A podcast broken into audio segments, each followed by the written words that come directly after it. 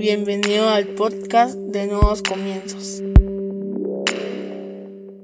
Bienvenidos sean todos y cada uno de ustedes una vez más al podcast de Nuevos Comienzos. Qué alegre tenerlos nuevamente. Este día vamos a hablar sobre cómo vencer la pereza. Para eso te voy a invitar a que vayas a tu Biblia o a tu aplicación que y que la abras en Proverbios capítulo 6, versículo 9. Nueva versión internacional vamos a utilizar. Proverbios capítulo 6, versículo 9. Dice de la siguiente manera. Perezoso, ¿cuánto tiempo más seguirás acostado? ¿Cuándo despertarás de tu sueño? Un corto sueño, una breve siesta, un pequeño descanso, cruzado de brazos. Y te asaltará la, la pobreza como un bandido y la escasez como un hombre armado. Esa es la nueva versión internacional. Ahora te la voy a leer en la traducción del lenguaje actual. Jovencito perezoso, ¿cuánto más seguirás durmiendo? ¿Cuándo vas a despertar? Te duermes un poco, te tomas la siesta, tomas un descansito y te cruzas de brazos. Así acabarás en la más terrible pobreza. Cierra tus ojos, vamos ahora. Padre, en el nombre de Jesús te pedimos que este día confrontes nuestra vida, confrontes nuestra manera de actuar, que nos permitas cambiar todo hábito que no debemos de tener con nosotros y que realmente podamos ponernos, Señor, en una actividad constante y que lo que hoy aprendamos lo podamos poner en práctica en la vida diaria. En el nombre poderoso de Jesucristo. Amén y amén. Estaba hoy pensando y preguntándole a Dios de qué necesitaba hablar, porque los días miércoles los hemos implementado para hablar de un tema de la actualidad. Los sábados es para la célula y los domingos es para la iglesia. Entonces el día miércoles es como que el tema que escogemos nosotros para hablar sobre la actualidad. Y algo que está sucediendo hoy en día, viendo lo que estamos viviendo, que todos estamos encerrados en nuestra casa, la gran mayoría, y este encierro provoca que las personas se vuelvan perezosas.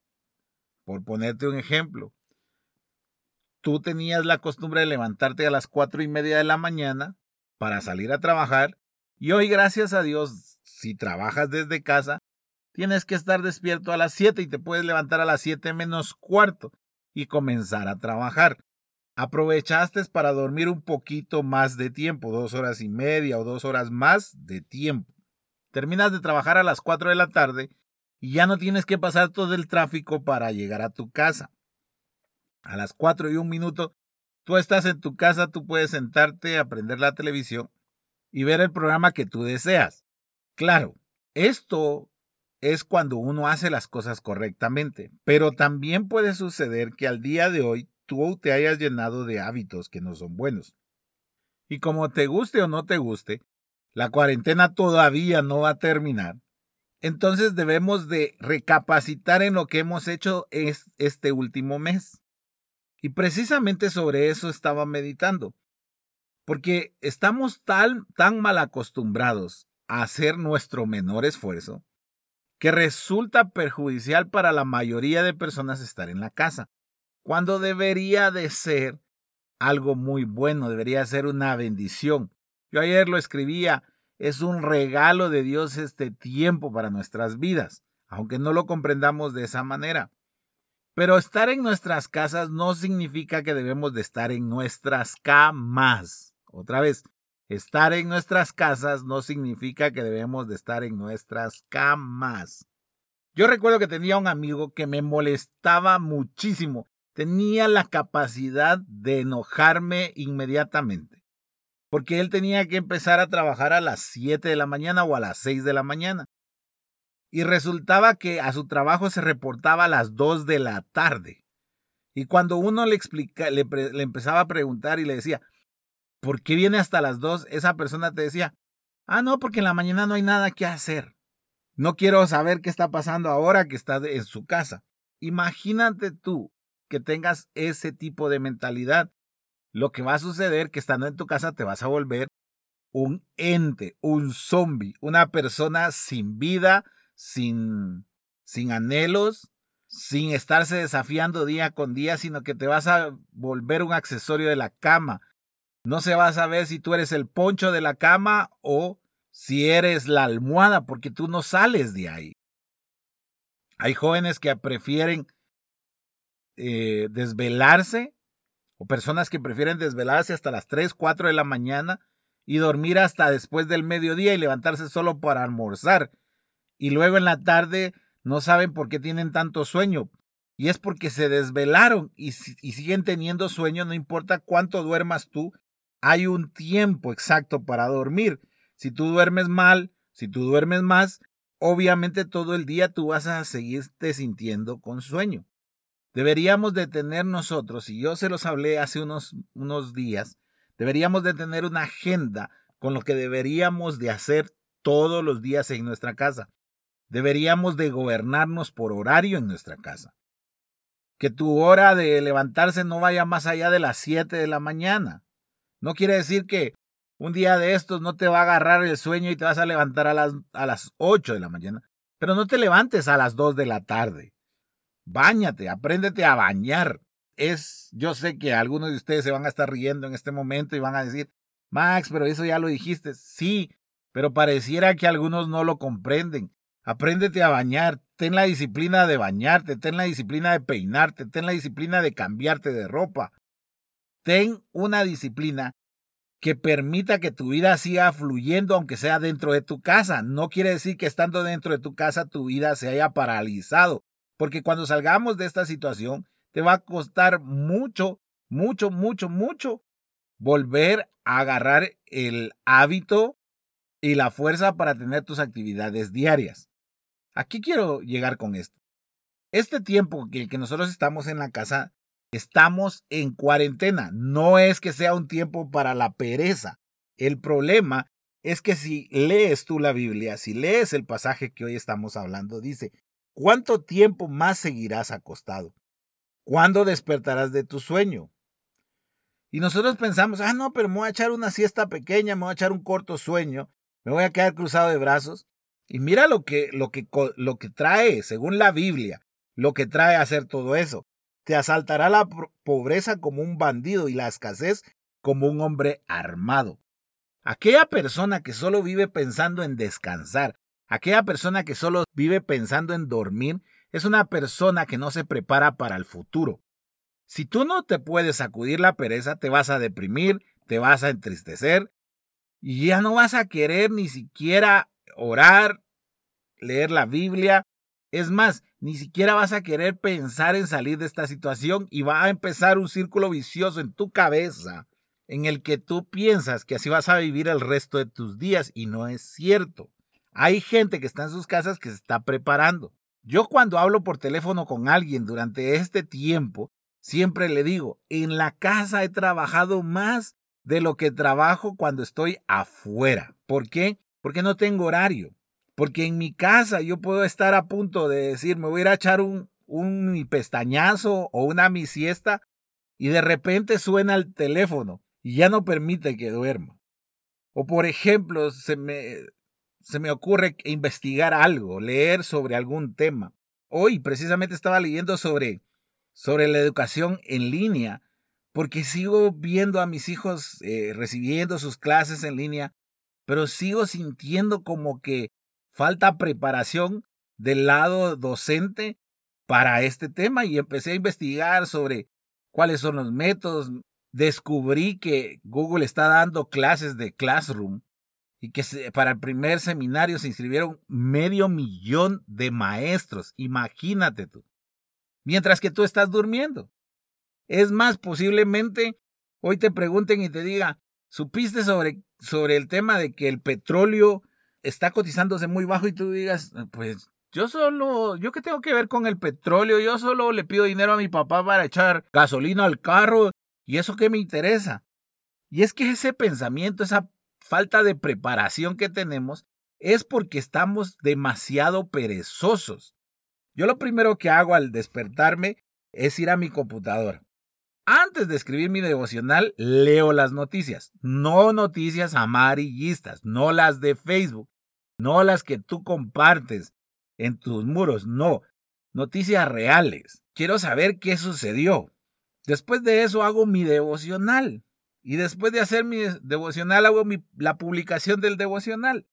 Después comparto en mis redes y me pongo a hacer otras diversas cosas como por ejemplo cómo está la empresa, hacer las llamadas que debo de hacer, ver los correos que debo de contestar y así sucesivamente. Y, llega un momento en el que estoy desayunando a la par de mi computadora.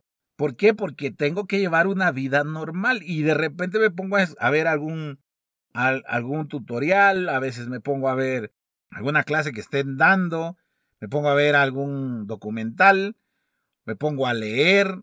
Necesito estar ocupado. ¿Por qué? Porque yo no quiero que me asalte la pobreza. Yo no quiero que la escasez venga a mi vida.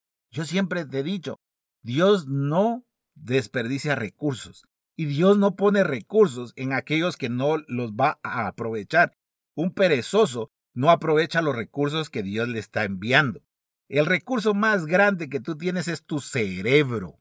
Ese es el recurso más grande que tú tienes. Si tú has escuchado las historias de los emprendedores de los grandes hombres de la tecnología o de los que inventaron los programas que hoy en día nosotros utilizamos, fueron personas que comenzaron sin ningún centavo. ¿Por qué? Porque usaron aquella provisión que Dios les había dado, que es el cerebro. Pero de tanto descansar, de tanto dormir, de tanto estar dando vueltas en la cama, de tanto estar revisando el teléfono acostado en tu cama, tu cerebro se va a atrofiar. Y ese es un problema. Debemos de aprender a quitarnos toda esa pereza y comenzar a ejercitar nuestro cerebro. Y si no lo haces, entonces después no llores porque Dios no te está bendiciendo. Después no llores porque no consigues trabajo. Después no llores porque perdiste el semestre en la universidad. Después no llores porque eres el primero al que despiden de la empresa. Porque, como te digo, los que se preparen en este tiempo van a tener un buen tiempo después de que pase todo esto que estamos viviendo, porque aprovecharon. Inscríbete a un curso. Mira, Google tiene cursos especiales de programación para hacer páginas web. Si tanto te gusta a ti estar en el Internet, aprende algo que tenga que ver con eso.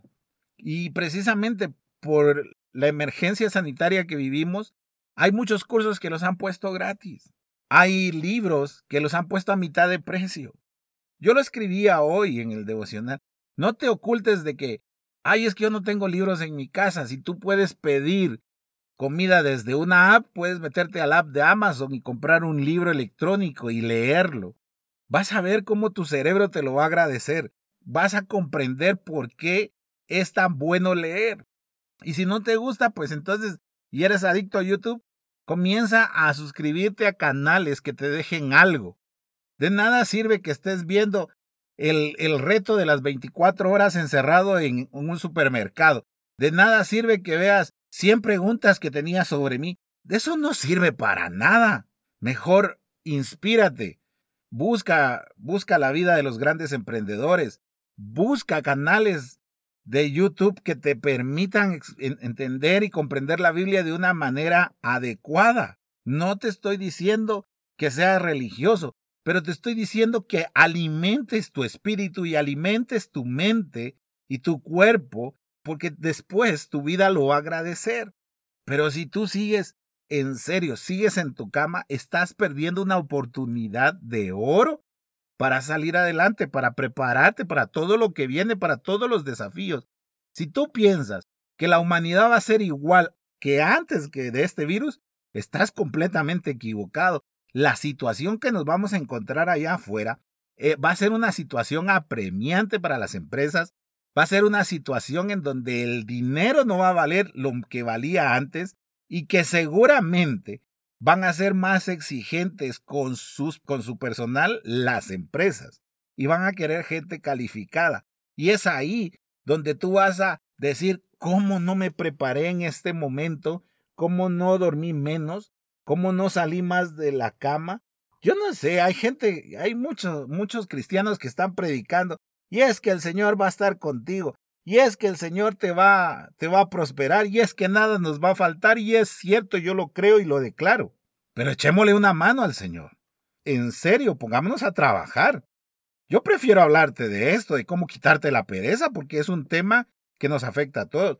Que no solo te afecta a ti, me afecta a mí. No creas que no me dan ganas de no hacer nada, pero debo de mantenerme ocupado porque el día que no haga nada, el siguiente día voy a tener menos energía para hacerlo.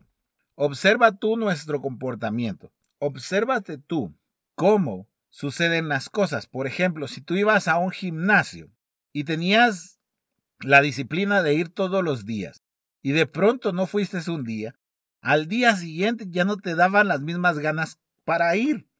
Dejaste de ir una semana y volviste a ir a la semana y te dolieron los músculos y en lugar de volver a ir para que se te quitara ese dolor, tú agarraste de excusa ese dolor para no asistir y así abandonaste ese gimnasio.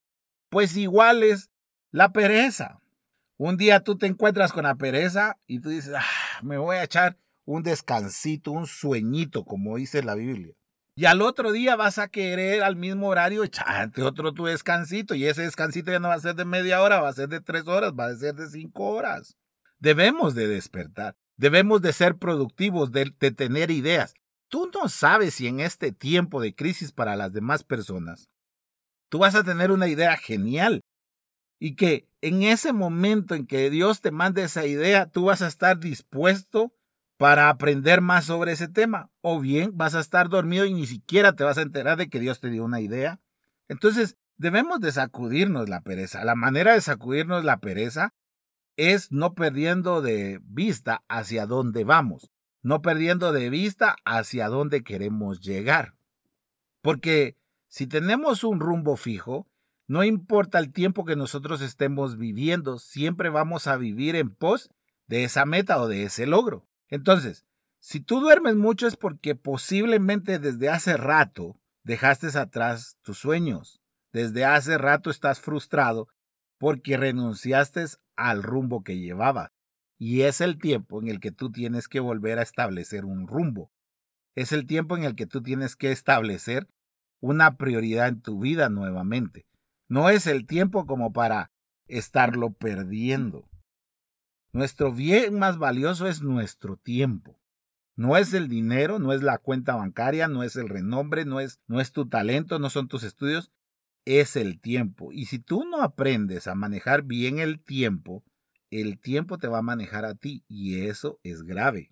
Porque si tú manejas el tiempo, bien tu tiempo, con tu vida tú vas a poder hacer muchas cosas de las cuales otras personas no van a poder hacer. Pero si el tiempo te maneja a ti, vas a despertar un día y te vas a dar cuenta que tienes 70 años y que no lograste nada en la vida. Y eso no fue porque fuiste un mal religioso. Eso no fue porque Dios no te dio bendición. Eso fue porque te dormiste. Porque la pereza es la raíz de muchos problemas en nuestra vida. En especial para los jóvenes jóvenes están en el tiempo en el que deben de aprender lo más que puedan. Yo le decía a mi esposa, antes yo tenía la capacidad de desvelarme, tenía una capacidad de aprendizaje tremenda y con los años tengo que aceptar que muchas veces cuando pierdo el enfoque de lo que estoy leyendo, paso en blanco. Por eso es que deben de aprovechar su tiempo, por eso es que la versión de la traducción al lenguaje actual me encantó tanto porque lo habla en términos que podemos comprender. Por eso dice, jovencito perezoso, ¿cuánto más seguirás durmiendo?